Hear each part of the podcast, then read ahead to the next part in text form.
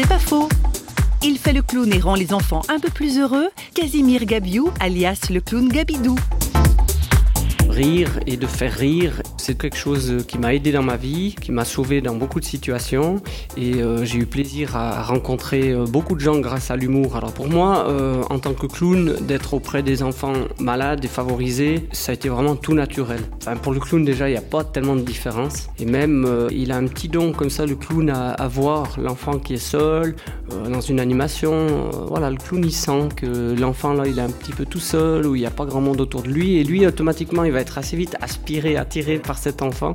Donc à force de faire mes animations, très vite j'ai quand même été sensible aux enfants malades, notamment aux enfants malades du cancer et aussi dans le milieu du handicap mental vu que j'ai travaillé euh, là pendant 10 ans.